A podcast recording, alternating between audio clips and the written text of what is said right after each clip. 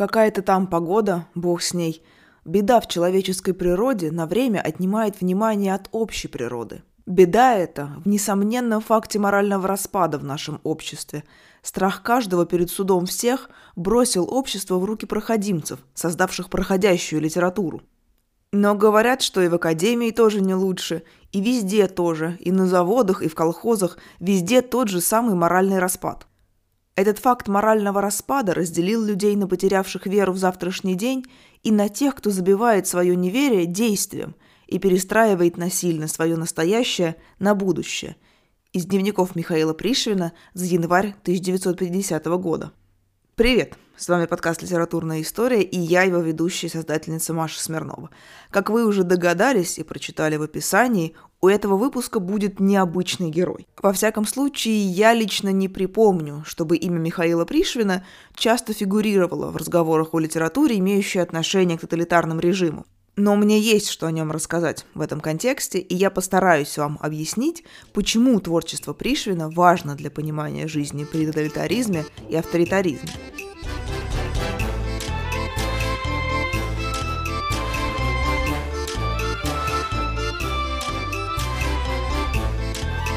Если мысленно составить карту понятий, связанных с жизнью общества при тоталитарных режимах, то среди них обязательно будет понятие внутренняя иммиграция.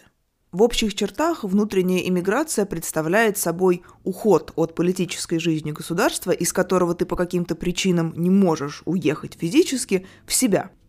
Она может быть как частью оппозиционной стратегии, таким образом человек, не согласный с властью, выражает свой протест – так и просто желанием отгородиться от реальности, которую слишком сложно выносить психологически. Само по себе понятие «внутренняя иммиграция» появилось еще в XIX веке во Франции времен июльской монархии, когда местная аристократия пыталась найти себе место в меняющемся мире.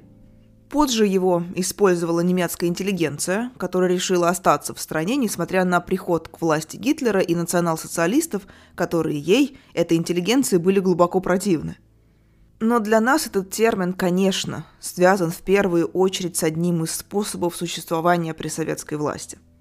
В Советском Союзе было множество людей, не согласных с официальной идеологией. Но уехать из страны было задачей даже не с тремя, а с десятью звездочками, и люди искали способы адаптироваться и вести хоть какое-то полноценное существование в таких условиях.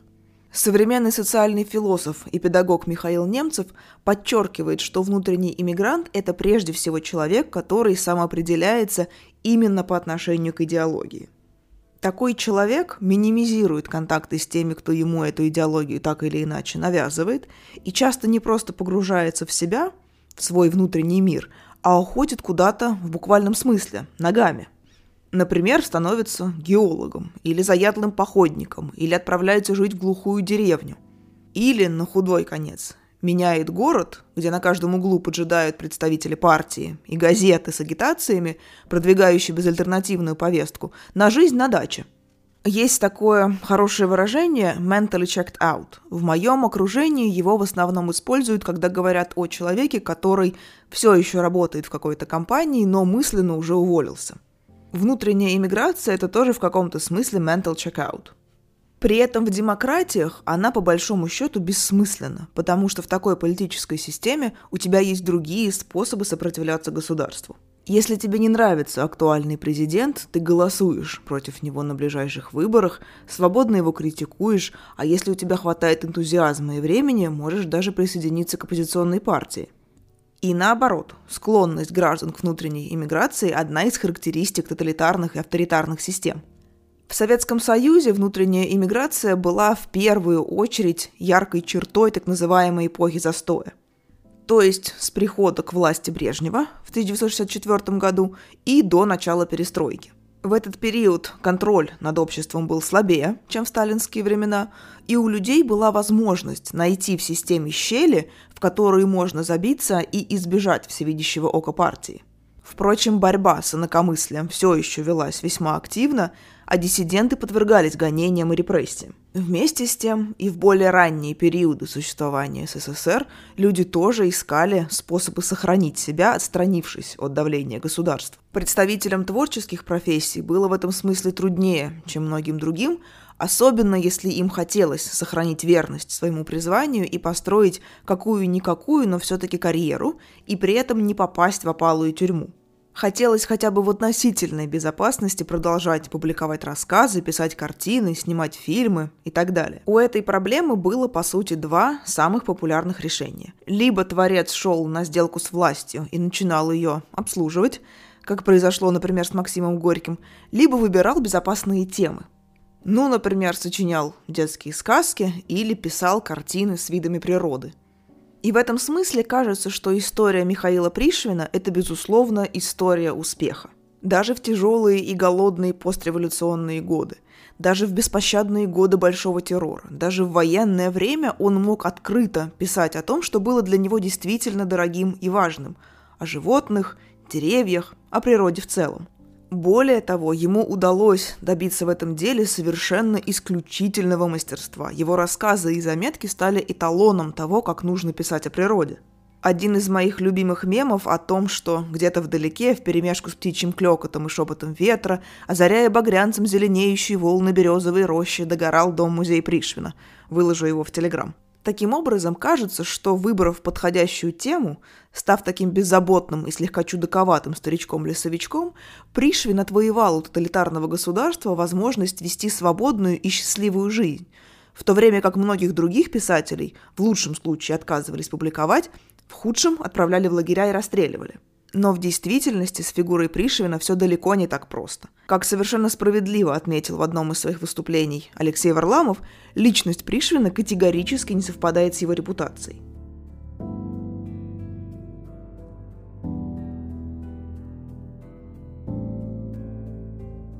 Михаил Пришвин родился в 1873 году в Орловской губернии. Начальное образование он получил в Елецкой гимназии, где в одно время с ним учился Иван Бунин, а преподавал Василий Розанов. Это звучит как начало литературно-исторического анекдота, и анекдот в каком-то смысле действительно произошел. Из-за конфликта с Розановым Пришвина в итоге из гимназии отчислили. Пришвин был хулиганом, и Розанов, похоже, его совершенно искренне побаивался. Позже он выучился в Риге на агронома – то есть о природе Пришвин писал с вполне экспертных позиций, и на его счету, кстати, есть несколько брошюр и трактатов о том, как правильно разводить раков и удобрять картофель. Свой настоящий писательский путь Пришвин начал уже на заре 20 века. Его первая книга «В краю непуганных птиц» была создана по мотивам его экспедиции в Тульскую область для сбора фольклора. Он стал много путешествовать по России, писать очерки для газет – в том числе в качестве военного корреспондента в годы Первой мировой войны. На заре революции он даже придерживался антибольшевистских позиций, но его попытки опубликовать тексты на политические и общественно значимые темы закончились столкновением с цензурой и лично с Троцким. Вероятно, именно тогда Пришвин и принял решение, что единственный для него способ быть писателем в стране Советов – это не касаться чувствительных вопросов. Он не трогает партию, партия не трогает его – Далеко не со всеми эта схема срабатывала, но в его случае сработала. Пришвин не пел партийным начальникам цветистые оды. Казалось бы, он с головой ушел в природу, охоту, воспитание и тренировку собак, коллекционирование народных преданий и фотографию. Если вдруг вы не знали, Пришвин вообще-то был очень неплохим фотографом. Несколько лет назад в Московском мультимедиа-арт-музее даже проходила его выставка – я выложу подборку снимков Пришвина в телеграм-канал подкаста «Литературная история». В результате, если не считать каких-то личных трагедий, которые случаются у каждого человека, при советской власти Пришвин прожил довольно благополучную, сытую и радостную жизнь. Он даже пережил Сталина, всего на год, и тем не менее, его эскапизм дал плоды. В 1933 году в журнале «Красная новь» вышла повесть Пришвина «Женьшень», это, пожалуй, мое любимое из его художественных произведений. Речь в этой повести идет о солдате, о русском солдате, который возвращается с русско-японской войны и по пути где-то на границе России и Маньчжурии встречает китайца-знахаря, который живет тем, что собирает женьшень. Они едва ли могут объясниться друг с другом словами, потому что герой не знает китайского, а китаец знает буквально несколько слов на русском языке – но простой, чистый, близкий к природе образ жизни старого знахаря так глубоко трогает героя, оказывается настолько для него подходящим, что он решает остаться и со временем создает питомник для оленей. Тут стоит оговориться, что питомник используются в том числе для того, чтобы срезать у оленей панты, рога, которые считаются ценным ингредиентом в восточной медицине, и в повести этот процесс довольно графично описан.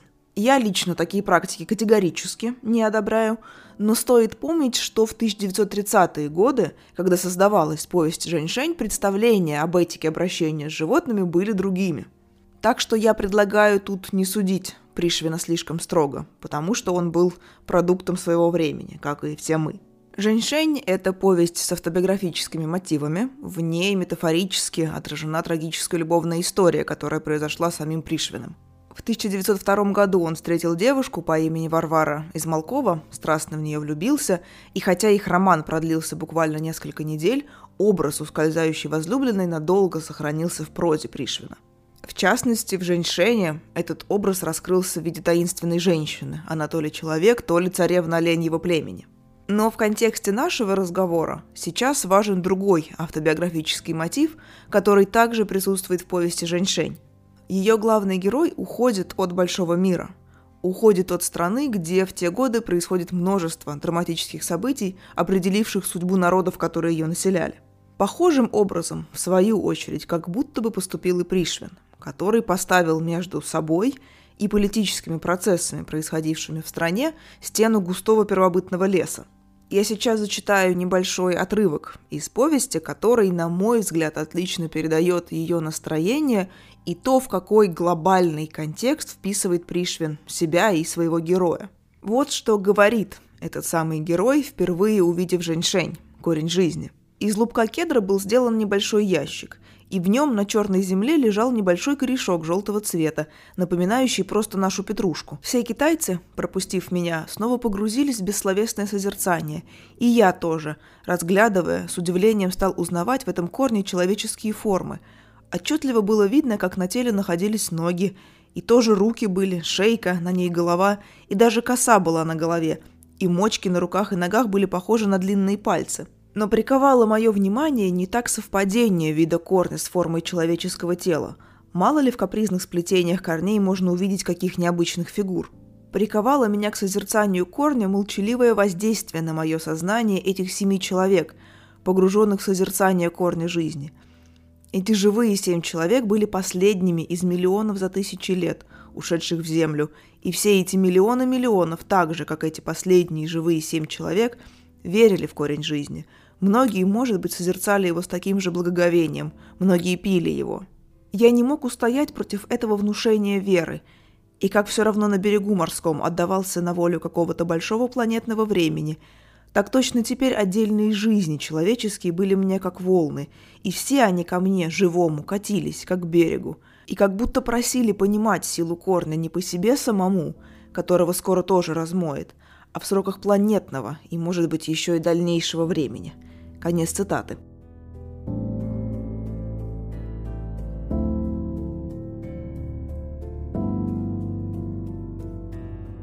В эпоху тоталитарной диктатуры Пришвин сохранял себя, стараясь стать частью этого самого планетного времени, частью картины значительно большей, чем реалии одной конкретной страны в определенный исторический период. Частью природы, которая переживала и значительно более суровые и страшные катаклизмы, чем приход к власти большевиков и Сталина. На этом, в принципе, можно было бы и закончить разговор о Пришвине. Но, как вы понимаете, если бы у этого разговора не было второго дна, и у самого Пришвина не было этого второго дна, ну или лица, наверное, я бы не записывала этот выпуск. Все дело в том, что существовал еще один Пришвин, о котором до 80-х годов прошлого века было мало что известно. И жил этот Пришвин в дневниках – Михаил Пришвин начал вести дневники в 1905 году и продолжал делать это до самой смерти, то есть на протяжении почти 50 лет. Он был в этом деле невероятно усидчив и скрупулезен. Объем дневников Пришвина в несколько раз превышает объем всех произведений, написанных им в других жанрах. И это при том, что некоторые из дневников были утеряны, хотя Пришвин невероятно ими дорожил. Когда горел дом, в котором находились библиотека и имущество Пришвина, он бросился в огонь, чтобы спасти дневники, а не что-то другое. Когда в начале войны писателю пришлось уехать из Москвы, подальше от надвигающейся линии фронта, и с собой можно было взять только самое необходимое, Пришвин взял чемодан с рукописями дневников. Когда стало понятно, что армия Гитлера продвигается все дальше, Пришвин с женой упаковали дневники в резиновые мешки и спрятали в лесу. А когда Пришвин умер, его жена заказала специальные цинковые ящики, чтобы можно было положить в них дневники и зарыть в землю на случай, если советской власти придет в голову их изъять. Я выложу фотографии этих цинковых ящиков в инстаграме lead.history. Собственно, именно Валерию Дмитриевну Пришвину мы должны поблагодарить за то, что она сохранила дневники писателя, расшифровала их и поспособствовала их публикации. Да, отрывки из этих дневников начали публиковаться еще в 1940-е и 50-е годы, но это были заметки почти исключительно все о том же – о природе, об охоте, о собаках.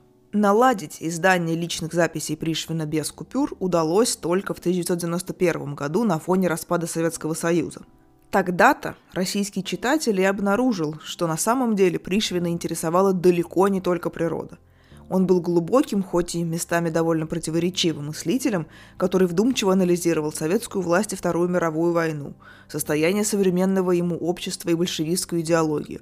Его занимали вопросы веры и истины, свободы и цензуры. Я позволю себе зачитать сразу несколько отрывков, чтобы вы понимали, что я имею в виду и насколько дневниковый Пришвин отличается от Пришвина автора добрых детских повестей и рассказов вроде «Кладовой солнца». Вот что он пишет в 1920 году о коммунизме.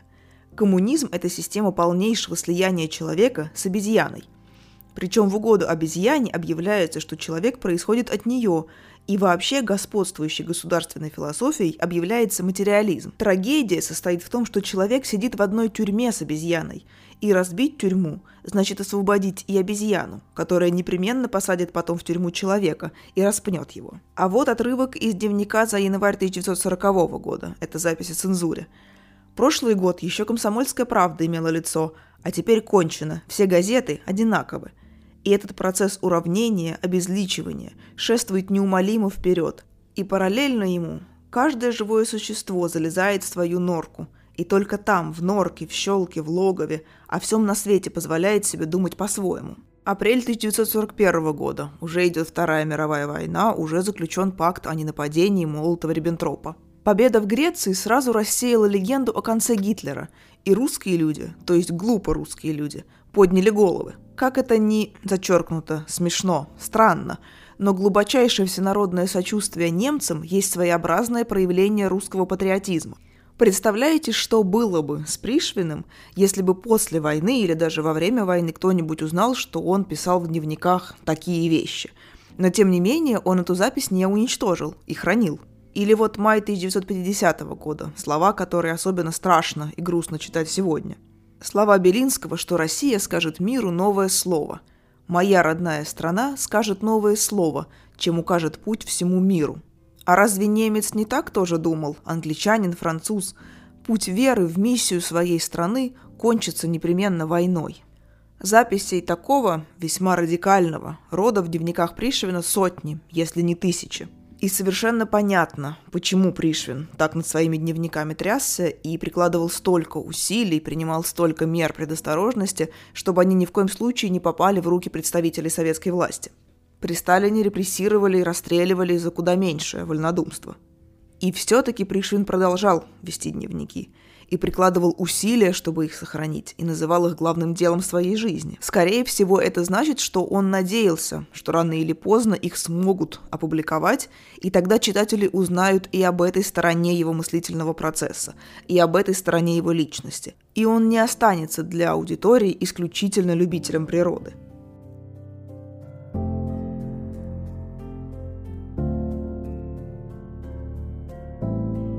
Несколько лет назад, незадолго до пандемии, я приехала в очередной раз в Москву и пошла в Третьяковскую галерею.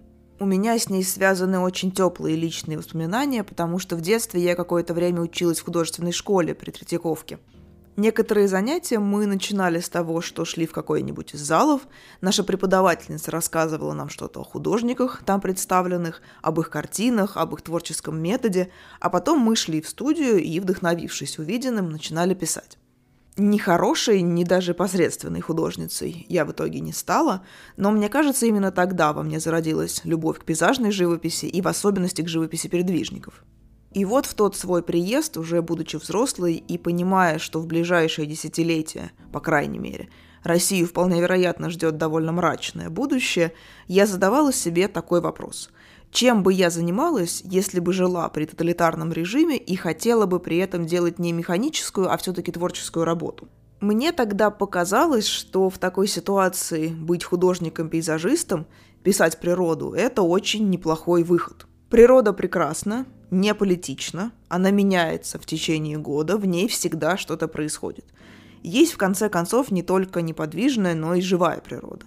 В тот момент меня эта мысль действительно успокоила – а потом случился февраль 2022 года, и я оказалась в ситуации довольно близкой к той, которую раньше производила в своей фантазии.